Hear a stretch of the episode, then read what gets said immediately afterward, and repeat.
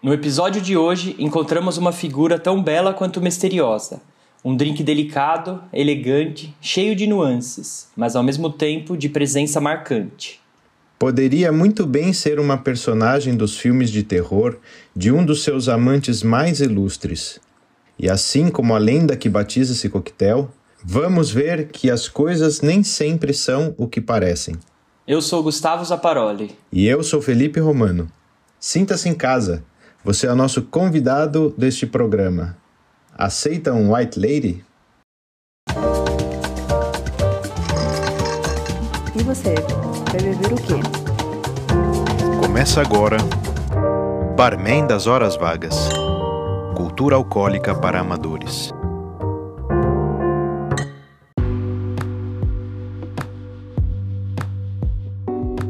Começando o episódio 6 do Barman das Horas Vagas, de Cultura Alcoólica para Amadores. Tudo bem, Zapa? Tudo certo por aqui, e aí? Por aqui tudo bem. O que, que a gente vai servir hoje para o nosso ouvinte? White Lady é o nome do drink de hoje. White Lady. Você já tinha ouvido falar nesse drink, Zap? Não, não, não tinha ouvido falar, nunca tinha nem chegado perto dele. Eu acho assim, nem nunca acho que nem vi ninguém tomar num, em algum bar que eu fui e tudo. É, então, esse drink ele é um clássico, um super clássico. É fácil de fazer, mas ele não é tão conhecido, né, no Brasil. Boa, vamos pra receita? Vamos lá. Para preparar o seu White Lady, você vai precisar de 40 ml de gin London Dry, de preferência. Você vai precisar de 30 ml de Control, 20 ml de suco de limão fresco, o suco de limão do limão siciliano, tá legal? E esses três ingredientes formam aí a receita básica do White Lady. Nós vamos prepará-lo de uma forma diferente das outras vezes dos outros episódios. Hoje nós vamos ter a coqueteleira, a esperada e a famosa coqueteleira, né? Que todo mundo quer. Boa, até que enfim, eu não vi a hora de chegar uma coqueteleira pra gente. Tá vendo só? Se você não um precisa. ali. É, você não precisa ter uma coqueteleira para fazer coquetéis, né? Olha quantos a gente preparou sem a coqueteleira. Mas esse aqui requer o uso da coqueteleira. Para prepará-lo, você vai colocar todos os ingredientes dentro da coqueteleira com gelo e agitar e bater bem forte. Tem técnicas de,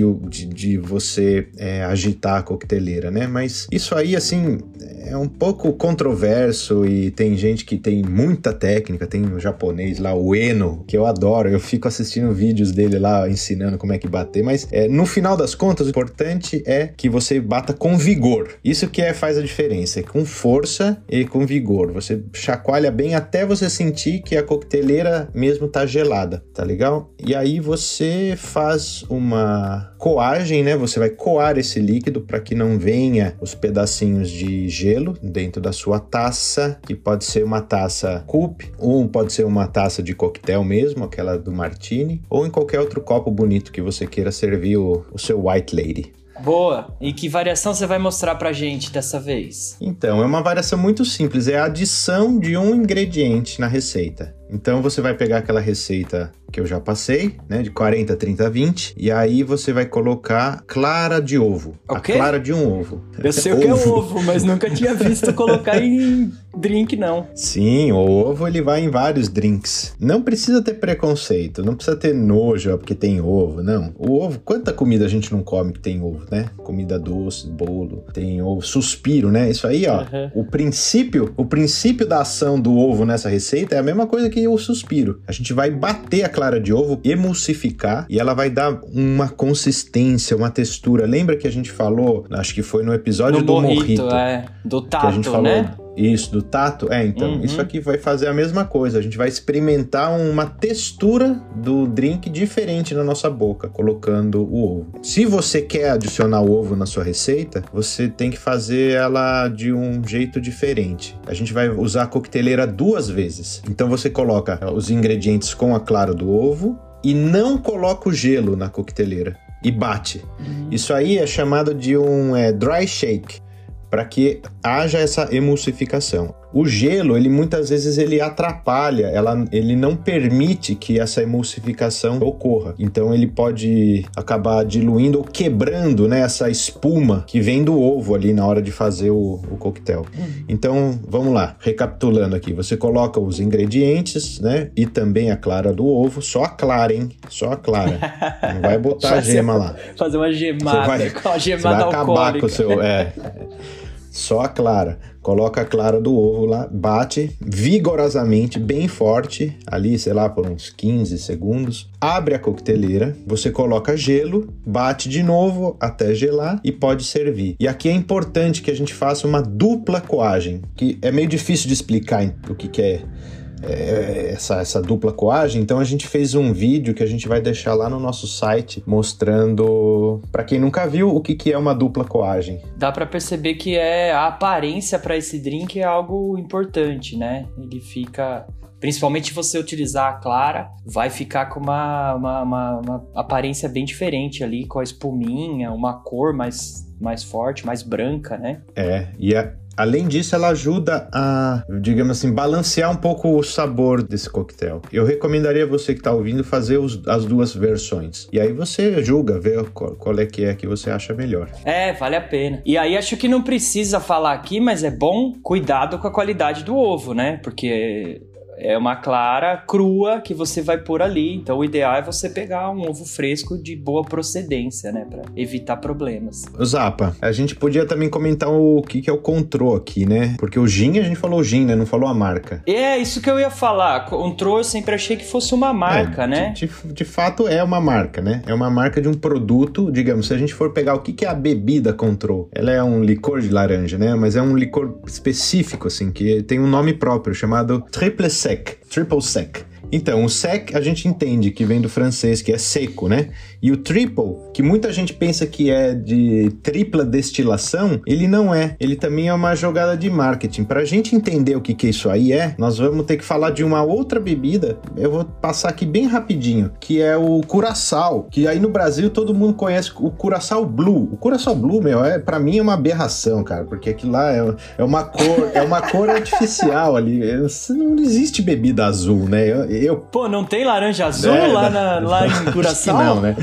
Eu não gosto, eu não, eu, é, assim, é um gosto pessoal, tá? Muito, muito anos 80 pra mim, pro meu gosto. O Curaçao, que é um licor aí de, de laranja, ele é feito com laranjas dessa ilha de Curaçao ali na Venezuela, né? Tem umas laranjas que eram eh, que foram trazidas ali da, da Espanha, só que ali na terra de Curaçao as, as laranjas ficaram intragáveis, elas ficaram tão amargas, tão amargas que não servia pra nada. Aí eles começaram a secar a casca da laranja e descobriram que ela dá um, um sabor fenomenal pra, é, pra saborizar, né? Coisas. Então eles começaram a saborizar é, destilados com a casca da laranja de curaçao. E aí a gente tem o curaçao. Existe uma versão, digamos, que é uma espécie de um curaçao, só que com menos açúcar, que é chamado então o triple sec. Tem duas vertentes aí de explicação. O que, que seria esse, esse nome? Eram três variedades de laranja que eram usadas na receita, ou que é uma categoria entre o doce e o seco. É,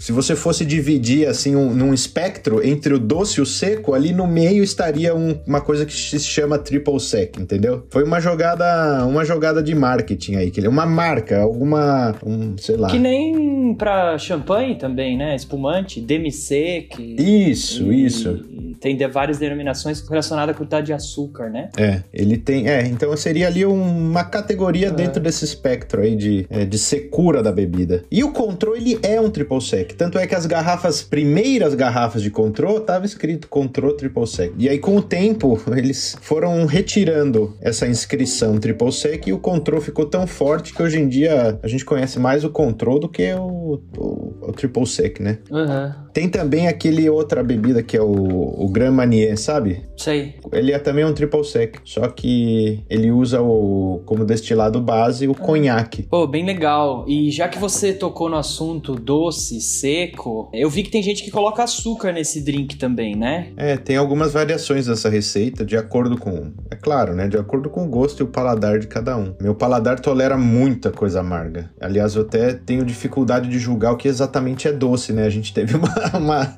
uma conversa e uma discussão entre, entre nós aqui é, para preparar esse, esse episódio falando disso. E o nosso consenso é que realmente cada um tem um gosto e um paladar. A chave do negócio é isso: faz, experimenta.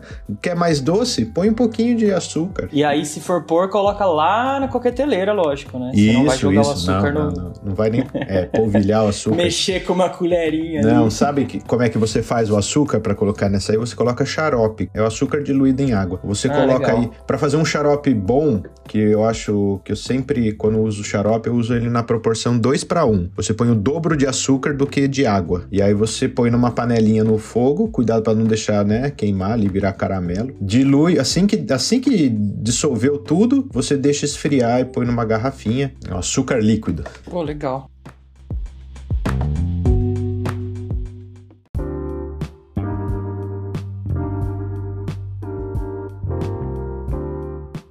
Começa a história de hoje com o escocês Harry McElhone, de Dundee. Ele, em 1919, criou um drink no bar que ele trabalhava em Londres, no Cyrus Club, e era três partes iguais, de triple sec, suco de limão siciliano e licor de menta. Ele inclusive já deu o nome de White Lady logo, né, nesse momento. Dez anos depois, 1929, ele já tinha um próprio bar em Paris, o Harry's New York Bar. E ele aperfeiçoou o drink, tirando o licor de menta e colocando gin. Né? Com certeza deixou o drink bem mais eh, seco com essa troca. Essa é a versão dele. Mas tem um outro bar de Londres, o Hotel Savoy, que alega que o drink foi criado lá por Harry Craddock. Ele que fez essa modificação e tem uma receita no livro lá do hotel, o The Savoy Cocktail Book. Que é de 1930. A disputa desses dois Harrys, coincidentemente os dois se chamam Harry, é muito boa e ela continua porque os dois são bem famosos. Se um dos dois tivesse ficado famoso e o outro esquecido, com certeza só teríamos uma versão hoje, né? Mas são dois caras bem importantes no mundo da, da coquetelaria. O escocês Harry McEnroe e o Harry's Bar em Paris são muito famosos e a eles são creditadas receitas de vários drinks clássicos, como o Boulevardier,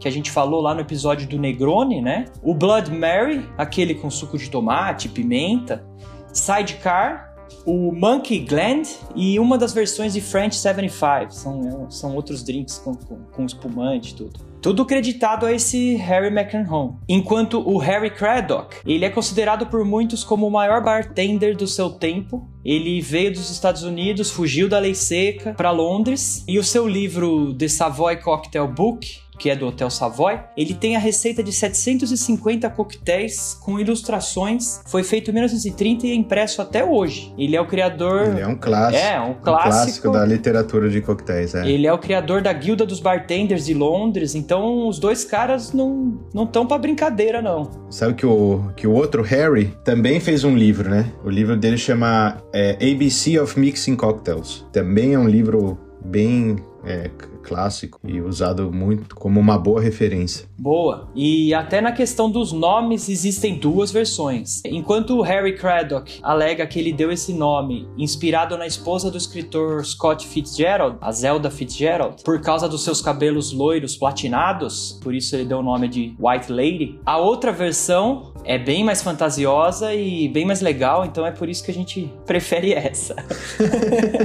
é a versão ah, original, né? Lá do, do. Enquanto o drink ainda era feito com licor de menta. E o nome White Lady, traduzido literalmente, né? Como a dama de branco. Estaria relacionado à figura fantasmagórica de uma mulher que morreu misteriosamente e ela permanece assombrando as pessoas, sempre sofrendo, chorando, procurando alguma coisa aqui no mundo, no mundo terreno. Praticamente cada país ou cultura tem uma versão meio parecida desse, dessa mulher fantasma de camisola branca. A aí, nossa né? seria como? Desde- A nossa versão brasileira. Então, aqui no Brasil, a gente também tem essa versão, mas aí é mais pro interior do país, de que a mulher de branco, de vestido branco, aparece assobrando os homens e, e chorando. E temos também a versão da loira do banheiro, que se você falar o nome dela três vezes na frente do espelho, ela aparece lá pra te matar. É. Principalmente, não sei por que a lenda, mas principalmente se você estiver no banheiro da escola. Não Ah, pode é, né? falar Claro não. que na, na idade escolar é quando a gente acredita nessas bobagens, né?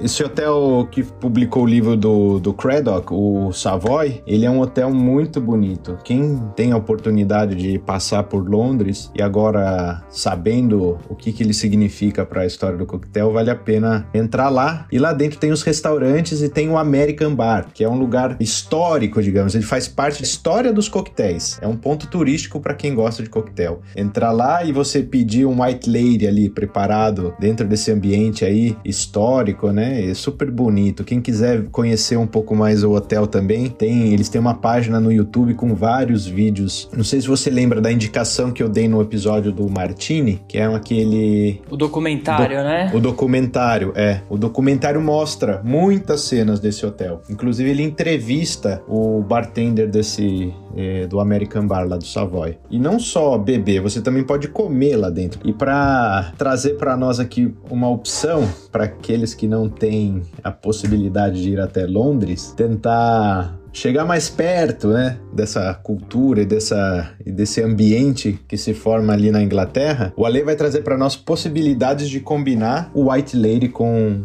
com a comida inglesa. Boa, coloca uma roupa social, pega o White Lady na mão e vamos ouvir o Ale. Pode chegar aí, Ale. Fala Romano, fala Zapa, tudo bem aí na mesa? E você que nos ouve agora, bom dia, boa tarde, boa noite, pois eu não sei que horas que você está ouvindo esse maravilhoso podcast. Sente-se comigo aqui à mesa, pegue o seu White Lady e vamos falar um pouco sobre como harmonizar esse drink com pratos e aperitivos. Seja bem-vindo, seja bem-vinda à coluna Beber e Comer. Beber e comer. Com Ale Staggetti. Antes de entrar na harmonização, acho legal falar rapidamente sobre a culinária britânica, né? a base, a origem. Né? Assim como a gente fala sobre a história do drink, é interessante saber onde que estão ali as bases da culinária também. Porque afinal de contas ela acaba se complementando na história. Né? Então, basicamente, a culinária britânica é formada ali principalmente no período imperial, com o trânsito China, América do Norte, e ela ganha ali mais elementos, influências ali na imigração pós-guerra. É, a respeito da, dessa culinária, a gente não pode dizer que ela tem a mesma tradição da italiana, né, a sofisticação da francesa, mas ela é interessante, né?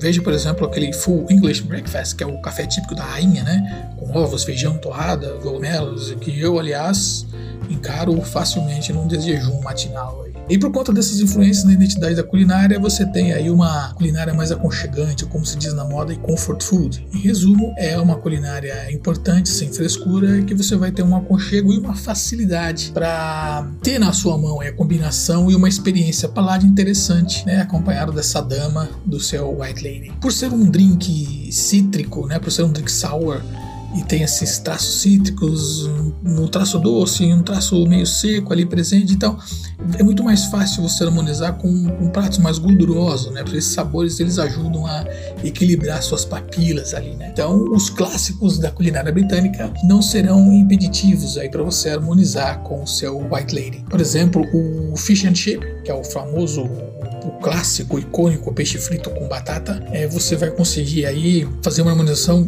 maravilhosa, né? Inclusive, se você estiver passando pelo Hotel Savoy e pedir a receita original do White Lady, no cardápio você vai encontrar esse ícone da culinária que é o fish and chip, que você pode reproduzir na sua casa também. O Scotch Egg, né, que a gente pode falar que é o primo do nosso bolo ovo aqui, mas a preparação é bem diferente. O pie and mash, que são as tortas, né, que os ingleses acompanham com purê e molho Existem vários recheios, carne vermelha, frango, legumes, peixe, camarões, uma maravilha. E se reparem que são todas comidas mais reconfortantes mesmo, né? O Bubble Squeak, que é um, um clássico britânico, que é um bolinho de vegetais, que são sobras de vegetais. É, ele é muito bacana para combinar. Ainda nessa linha de vegetais, você tem o Cauliflower Cheese, que é o equivalente ao nosso soufflé de couve-flor, mas com bastante molho e queijo. Vai bem também com seu White Lady. Existem outros. Todd Holy, Cornish Past, Bacon Sandwich, que é um, um pão de fermentação natural de qualidade, com um ovo de gema mole e é, fatias de bacon magra. Eu salivei aqui, não sei você, mas combina bem com o seu White Lady também. Você pode partir para pratos mais sofisticados, sei lá, viras com manteiga, pato, é, o famoso bife Wellington, né? Você vê muito ele naquelas competições de culinária na televisão. Então você pode ter essa, essa, essa facilidade e você tem esse leque de opções. Por ser um drink sour, é, os doces também vão, são bem-vindos aí nessa combinação. Então, por exemplo, uma banana caramelada flambada num contrô, por exemplo, é interessante, vai bem. Eu poderia ficar aqui, olha, horas falando sobre harmonização da culinária britânica com o White Lady, mas o tempo é curto. Lembrando que essa lista de aperitivos e pratos britânicos eu vou deixar lá no nosso site, bramendoshorasvagas.com. Dessa maneira você vai poder pesquisar as receitas e preparar aí na sua casa, né, para seus amigos, para sua família ou para você mesmo. A receita que eu vou deixar aqui hoje, eu vou deixar completinha lá no site, é do Scott Egg que é o bolovo britânico, que na verdade não tem nada a ver com o nosso bolovo aqui, né? Eu, honestamente, prefiro esse Scotch Egg. Nada mais é que um ovo cozido de codorna com a gema mole, né, modelado com uma camada de carne de porco moída temperada. Ele pode ser frito ou assado. Aqui eu vou listar rapidamente os ingredientes e o preparo, mas o detalhamento da receita você confere lá no site, ok? Você vai precisar, óbvio, de ovos de codorna, cebola, alho, a carne de porco de qualidade moída, salsinha, farinha de trigo, farinha de pão, azeite de oliva, sal e pimenta. Você vai temperar essa carne é, e vai deixar ela é, descansar na geladeira. Depois que ela descansar, você vai pegar o ovo e vai é, cozinhar. O detalhe importante do cozimento do ovo de codorna para conseguir ter a gema mole é o tempo de cozimento. Por ele ser menor que o ovo de galinha, ele cozinha mais rápido. Então você vai precisar fazer o seguinte: uma panela com água quente. Quando ela começar a ferver, ou seja, atingir os 100 graus, começou a borbulhar, você vai colocar poucos ovos, 5 ou 6 ovos na panela. Conte 2 minutos na fervura com esses ovos e retire. Põe para esfriar. Você vai fazer isso com todos os ovos e depois que eles esfriarem, você vai descascar com cuidado, porque eles podem quebrar com facilidade, já que a gema é mole, né? Você vai modelar eles com uma camada de carne, essa carne que você temperou. Você vai poder fritar ou assar. Finalize isso com uh, salsinha. O seu White Lady do lado vai ficar maravilhoso. Acredite, vocês não vão se arrepender. Dá para fazer também com ovo de galinha, mas eu prefiro fazer com ovo de codorna pela, pela apresentação, né? Por ser um finger food também. É isso, espero que você tenha gostado e até a próxima. Tchau!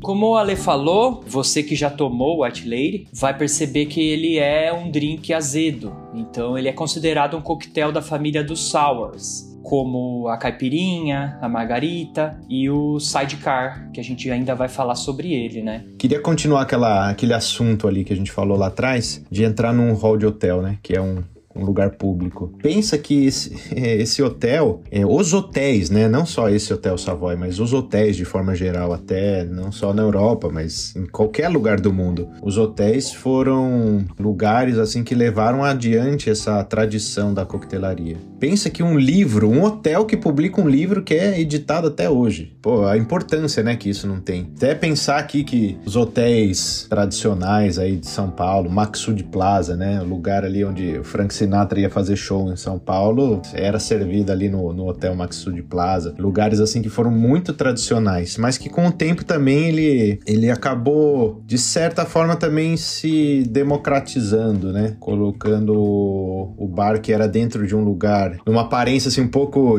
intimidadora, assim, a pessoa, embora saiba que ela possa entrar lá, ou talvez às vezes nem sabe, né? Aquele ambiente assim às vezes pode impedir que a pessoa entrasse ali só para ver como é que é, quer, né? É, eu mesmo brinquei ali, coloca uma roupa social e entra, né? E nada a ver, né? Não precisa estar bem vestido pra entrar no, no- É, mas pensando no que a gente falou no rabo de galo ali, é, o vestir-se bem também faz parte disso, né? Uma ocasião que você quer marcar, Como é- essa também faz parte, né? Por que não ir num lugar assim também, né? Não tem que Sim. ficar. Não tem que ficar tendo aversão a coisas bonitas, né? Vamos dizer assim. O que, que eu queria falar aqui era isso: era que é, a passagem do hotel para os bares de rua, que a gente pode chamar assim, né? O bar que fica di- com a entrada do bar é direto ali na calçada, foi, foi esse movimento também de democratização do, do, do, do- do coquetel. É, já que você falou aí do rabo de galo do episódio, a gente teve aquela discussão toda, eu, você e o Alê, né? Quem ainda não, não sabe o que eu tô falando, nosso episódio 5. Vou dar uma lida aqui na introdução desse livro do, do Hotel de Savoy, que foi escrito lá em 1930. Vai dar uma, uma, uma luz para esse, pra esse assunto. Lembra que tava rolando a lei seca nessa época, tá? Nos Estados Unidos, né? Isso, é, tá, tá, tá. Lei seca, lei seca nos Estados Unidos, só para deixar claro para quem, para você que tá ouvindo aí, né? Na Inglaterra era livre, né, o consumo de álcool e a venda. Se todos soubessem um pouco sobre os assuntos relacionados ao álcool, haveria menos proibição nos Estados Unidos da América do que existe agora. O grande erro é que todo mundo sabe muito pouco ou sabe muito. Aqueles que sabem muito pouco ou não admitem sua ignorância e se tornam inimigos do álcool por abusar dele, ou ficam tão aterrorizados que consideram algo sobrenatural, satânico e são totalmente contra.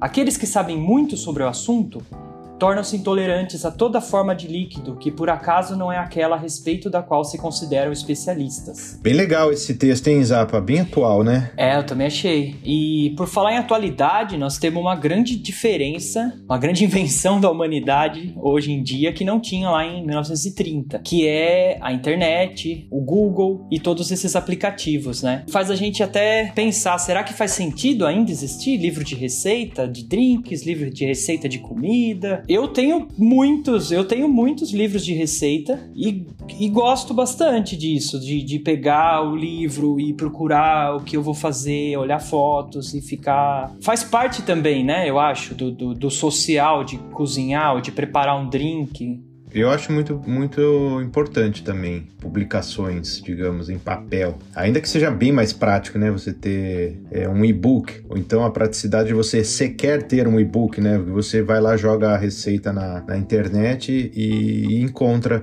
Mas o sintoma disso aí, eu tô vendo aqui em quem ouve o nosso podcast, sabia? Porque embora achar uma receita de drink é tão fácil, e é no, na- no nosso formato original do, do programa a gente nem ia pôr o receita, né? E, É verdade, a ideia é. E todo mundo queria a receita, insiste a receita, reclamou que a gente falava muito na hora da receita, porque falta isso, né? Às vezes é tanta informação que isso aí fica perdido num lugar que é quase que fica inacessível também, é uma, uma contradição. E eu acho que o, É. o livro, o livro ele é legal porque ele marca é, não só o conteúdo que está escrito ali, ele também é um compêndio ali de uma coisa da cultura do momento. Você Acaba sendo um registro histórico também, né? É. Isso é legal também. da forma como que você pensava o design, nas fotografias que tem ali, na- na- no tipo de impressão. É uma riqueza, assim, que se, se, se a gente abandonar isso em algum momento da história, a gente vai perder muita coisa de registro até para gerações futuras, né? Tanto é que a gente está falando aqui, como é que a gente consegue resgatar as histórias dos coquetéis e tal? Porque isso foi registrado num, num livro que foi que alguém cuidou e, e preservou isso, né? Na internet eu vejo que essa independência que é maravilhosa, se, se não fosse essa independência, jamais a gente ia estar fazendo esse programa aqui. Ela, por um outro lado, ainda não se criou uma forma de preservação dessa, dessa de- documentação e também, né, claro, não dá para saber ainda como, como que isso vai ser usado no futuro, né? E não que a gente seja contra aplicativo, muito menos na internet, né? Estamos só aqui.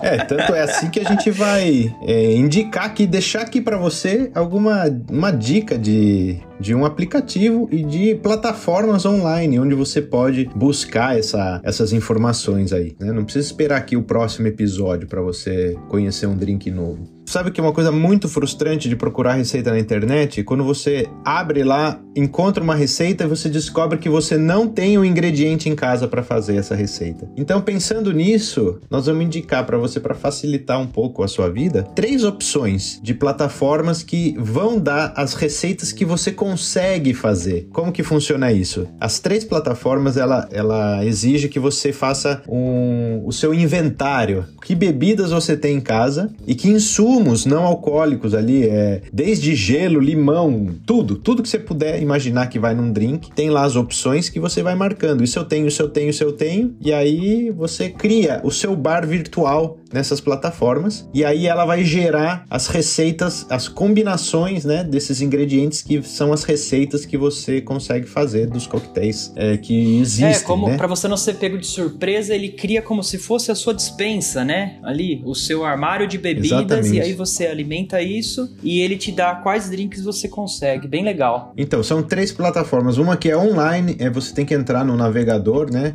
Chama Make Me a Cocktail. Aí lá tem a My Bar, que você entra no My Bar e faz ali a sua, o seu cadastro e, e coloca o seu inventário ali. Tem um outro aplicativo que eu acho que é muito bonito e é muito fácil assim de mexer, principalmente para quem está começando agora, não quer ficar ali perdido porque de repente dá tanta opção que você não sabe nem por onde começar. Então, para quem está começando, eu recomendo esse aplicativo. Ele não é uma pla- plataforma é, de navegador, né, online. É, ele é um aplicativo que você tem que baixar no telefone. Chama Cocktail Flow. É um aplicativo grátis, tem uma versão paga que dá acesso a mais coquetéis, mas com a versão grátis você já consegue fazer muita coisa, muita coisa mesmo. E aqui eu vou dar um exemplo. A gente simulou nesse aplicativo um, um ouvinte. A gente simulou você que está começando a ouvir esse podcast aqui, nu- nunca fez coquetel e resolveu acompanhar os, os episódios até agora, comprando as bebidas que a gente é, usou para preparar os coquetéis dos, dos capítulos passados aqui. Então a gente tem na nossa dispensa aqui do Barman das Horas Vagas, a gente tem o gin, a gente tem o vermute seco, a gente tem o vermute doce, a gente tem o whisky, a gente já falou de Campari, já falou de rum, de cachaça, de sinar. Que mais, Apa? Falei todos já? E agora acabamos de falar do Triple Sec. E agora, exatamente, é o Control, o Triple Sec É e o. Curaçao, que são três coisas que são, na verdade, a mesma. Quando você vai lá marcar lá, você pode marcar os três, que um substitui o outro na receita. Se- Ele mesmo te fala às vezes, se você só marca whisky e tem uma receita com bourbon, ele te fala, ó, o melhor seria o whisky de centeio, mas faz com bourbon que, que tá tudo equivale, certo. né? É, O aplicativo te dá, te essas, dá dicas essas dicas. também. Ele dá dicas também de como você faz as preparações, como que você mexe um drink, como você bate um drink. Ele tem muitas coisas legais nesse aplicativo. Quantos, quantos drinks a gente consegue fazer com essa lista, Zapa? Deu mais de 70 drinks. Mais de 70 drinks você consegue fazer com a combinação desses, com esses pouquíssimas garrafas. Agora, uma, um, digamos, uma plataforma um pouco mais avançada que tem muito mais opção de ingredientes e de bebidas, que é o maior banco de dados do mundo de receitas, que é o My Bar lá, o meu bar do Defaults Guide. Lá tem mais de 4 mil receitas. Então isso aí é assunto para a vida toda. Dá... Eu falo, dá pra se perder lá, passar o dia olhando os drinks. Bem é, legal. É muito legal. Vale a pena fazer, né? Você não custa nada. Você faz, faz aí o seu cadastro nessas três plataformas ou até em outras que possam existir aí. E veja aí o tanto que, que você pode variar. Se você for fazendo um drink por dia, em 11 anos você faz todos. Os, Tá tranquilo. Os 4 mil?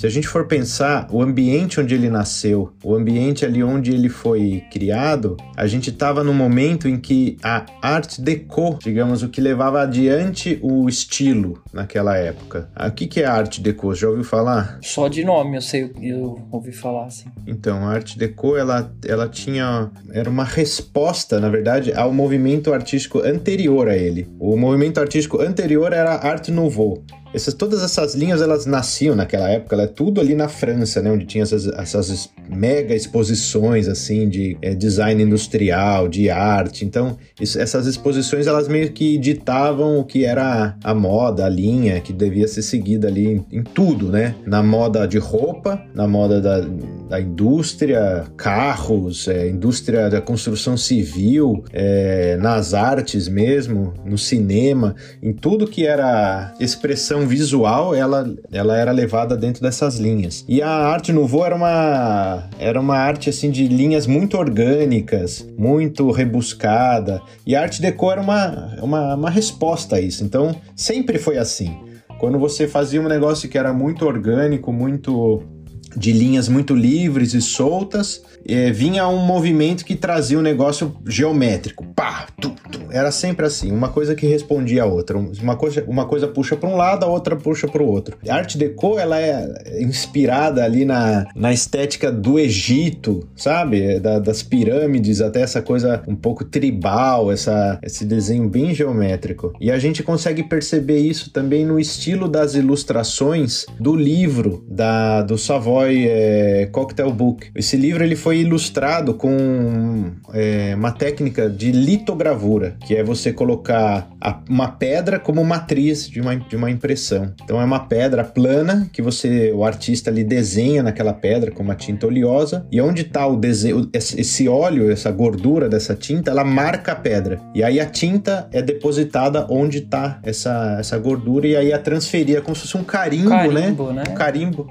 um carimbo enorme feito de pedra, mas não pedra entalhada, né? É a superfície dela que funciona como, como a matriz da, da impressão. E esse grande ilustrador aí inglês, o Gilbert eh, Humboldt, ele fez não só esse livro, né? Tem vários outros livros. Ele era um artista, não só ilustrador, ele tinha obras de arte mesmo, feitas na técnicas de diversas técnicas de gravura. E vale a pena ver, você consegue achar esse livro do, do Savoy Cocktail Book online. Ele tem lá, você procura e você vai encontrar. Dá para folhear todas as páginas do livro. É, tem bastante ilustração lá dentro, é bem legal mesmo É, esse livro. é, é bem bonito, né?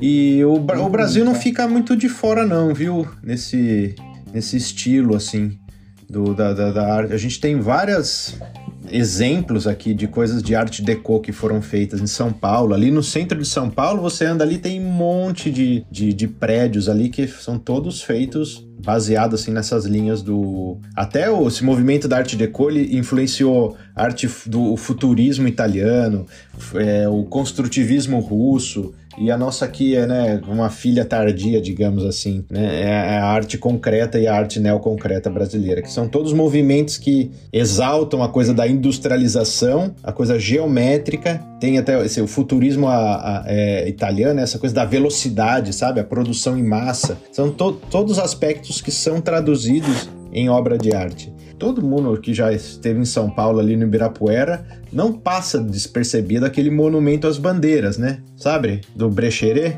Aham, sei. É, ele Aham. é conhecido carinhosamente como Deixa que eu empurro. Deixa que eu empurro, é. É um monumento ao carro encalhado, né? Deixa que eu empurro. Então, o monumento às bandeiras ali, ele é feito, ele é um exemplar de arte deco do Brasil. O Brecheret é um escultor, um escultor de, de arte deco, né? E também aquele, tem o prédio do Banco de São Paulo, não aquele do Banespa, né? O outro, um prédio do Banco de São Paulo. E foi até, acho que até foi leiloado ou vendido, não sei. Mas ele é um exemplar, assim, de primeira linha de, de arte deco em São Paulo. E tem no Rio também, que é uma das é, novas maravilhas do mundo lá. O Cristo Redentor, ele é uma escultura é, de arte deco. Se você olhar, ele é todo construído com linhas geométricas, né? Linhas retas, verdade, eu já tinha percebido Ele é isso, bem. verdade. Ele é um. Legal. é- e se não me engano, ele é, é, é considerada a escultura de arte deco ma- maior do mundo. É o Cristo Redentor.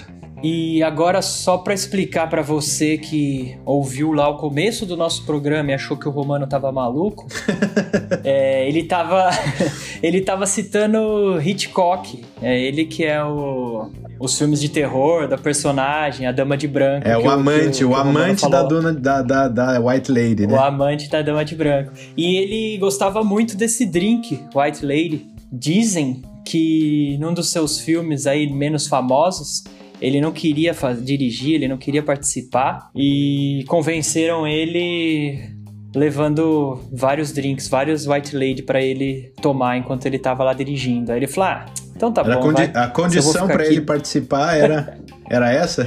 Era isso. Eu falei, ah, se eu for ficar aqui tomando esse White Lady, eu faço o filme, vai. é, não.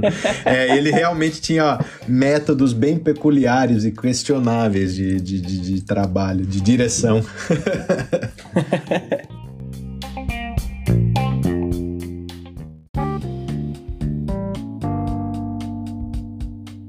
Bom, Zapa, chegamos na hora das recomendações, aquela indicação que a gente vai dar pro nosso ouvinte do Barman das Horas Vagas continuar o episódio em casa, né? Isso, eu vou, eu vou me manter no cinema, falando, já falamos de Hitchcock aqui, né? É, a série Supernatural, acho que todo mundo já ouviu falar. Uhum. É uma série de dois irmãos que saem pelos Estados Unidos de carro, caçando eventos sobrenaturais.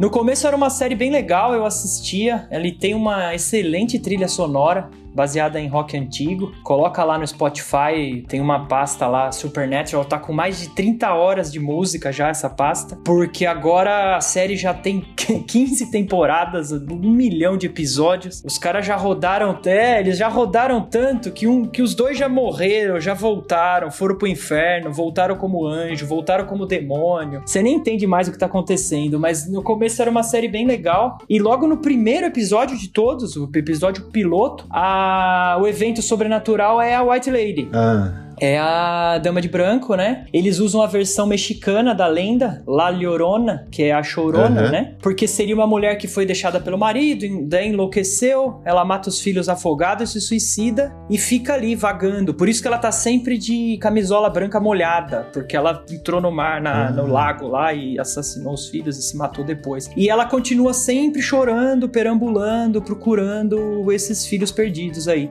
Eu não me contive aqui, eu preparei três coisas três indicações, três.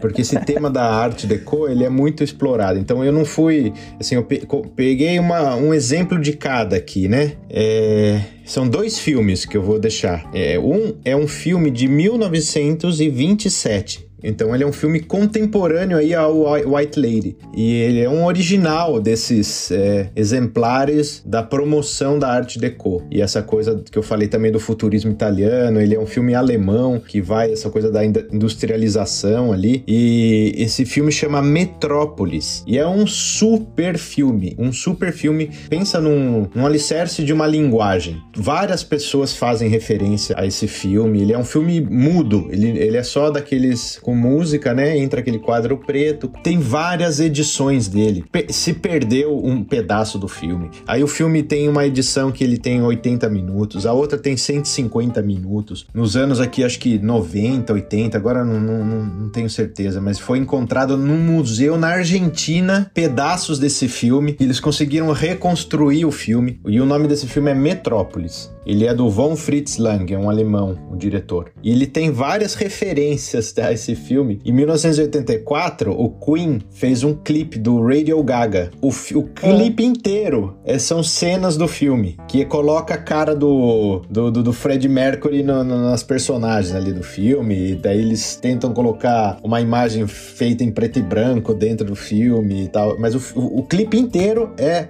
Até no final do clipe ele fala: é, é, é obrigado Obrigado ao Metrópolis. Tem uma citação muito, muito importante nesse filme que ela fala é assim: que o mediador entre a cabeça e as mãos é o coração. No ano de 2013, o Sepultura batizou um dos seus álbuns com esse nome em inglês, né? The mediator between head and the hands must be the heart. Legal, deve, legal deve, deve ser o coração, né? Então tá é. o Sepultura também fazendo uma referência aí ao, ao Metrópolis. Então esse é o primeiro vídeo que eu vi. Quem tiver tem que ter um saco de ouro para assistir esse filme no YouTube, porque acho que é o filme que, eu, que mais tem propaganda, né? Inserção ali de, de, de, de comercial que eu já vi, mas ele tá lá, tá lá. Só entrar no. É grátis, você entra lá no YouTube e acha esse filme. O outro filme que eu queria indicar é. Lembra que você falou, Zapa, na história, que o drink foi feito. É, o nome, né? Uma das versões do nome é, foi inspirado ali na esposa. Na Zelda Fitzgerald. Isso. o marido dela, né, que é o escritor, o, Fra o Francis Scott Fitzgerald, ele em 1925 ele escreveu um romance que chama The Great Gatsby. Sim, já vi. E o The Great Gatsby, ele, ele é também um clássico da literatura que virou filme em várias versões, inclusive uma versão bem recente de 2013 com o Leonardo DiCaprio. Esse eu já vi, bem legal é, esse filme. Eu mesmo. recomendo esse filme porque ali essa também é uma peça toda baseada na arte deco, toda, toda a estética dele. Ele ganhou até Oscar de melhor figurino. É, e, a, e a minha última indicação, que eu falei aqui num dos episódios passados que eu sempre ia indicar Frank Sinatra e até agora eu não fiz isso. então eu tenho que honrar aqui a minha palavra. E o Frank Sinatra era um hóspede muito recorrente no Savoy. Era o, o hotel preferido dele na, aqui na Europa, era o Savoy Hotel. E ele ficava hospedado lá quando fazia os seus shows, quando tinha alguma gravação. E ele fez uma homenagem em 1962. Ele se hospedou ali no, no Savoy Hotel e ele gravou um álbum chamado. O nome mais literal não existe, né? Sinatra Sings Great Songs from Great Britain. então já o nome já diz tudo aí. E, é. e, ele fez num, numa das faixas, depende da edição, se é a faixa 7 ou a 8, mas é uma faixa que chama A Garden in the Rain, que é uma música de 1928. Pensa, meu, eles estavam fazendo lá em 1930, fazendo esse livro, fazendo ali a receita do coquetel que nascia ali, e essa música também dessa mesma época, ali no mesmo ambiente, né? Porque quem compôs essa música era o Carol Gibson, que era o pianista líder do Savoy Hotel Orpheans, que era um conjunto que tocava fixo lá dentro dentro do hotel. Lá no bar, que legal. É. E aí ele fez essa música, a Garden in the Rain, que o Frank Sinatra regravou nessa, nesse álbum de 1962. Então, ó, é aqui, esse episódio aqui vai te dar a experiência, ainda que longe da, do Savoy Hotel, para quem não está na Inglaterra, você pode comer a comida de lá, ouvir a música de lá e tomar o drink de lá. Aí sim, hein? Vai ser uma boa experiência se sentir em Londres, na sua própria casa. É, e terminamos por aqui. A gente fica feliz com a, com a sua audiência se você quiser um pouco mais do conteúdo que a gente passa aqui nesse podcast, você pode seguir a gente nas mídias sociais, que é podcast BHV. Você também pode ter tudo lá centralizado no nosso site, a receita que o Ale passa, a receita do drink, todas as indicações culturais, tudo tá lá para você acessar do nosso site, barmendashorasvagas.com. E ficamos por aqui. É isso aí, tchau. Cuidado com a loira no até, banheiro. Até o próximo episódio.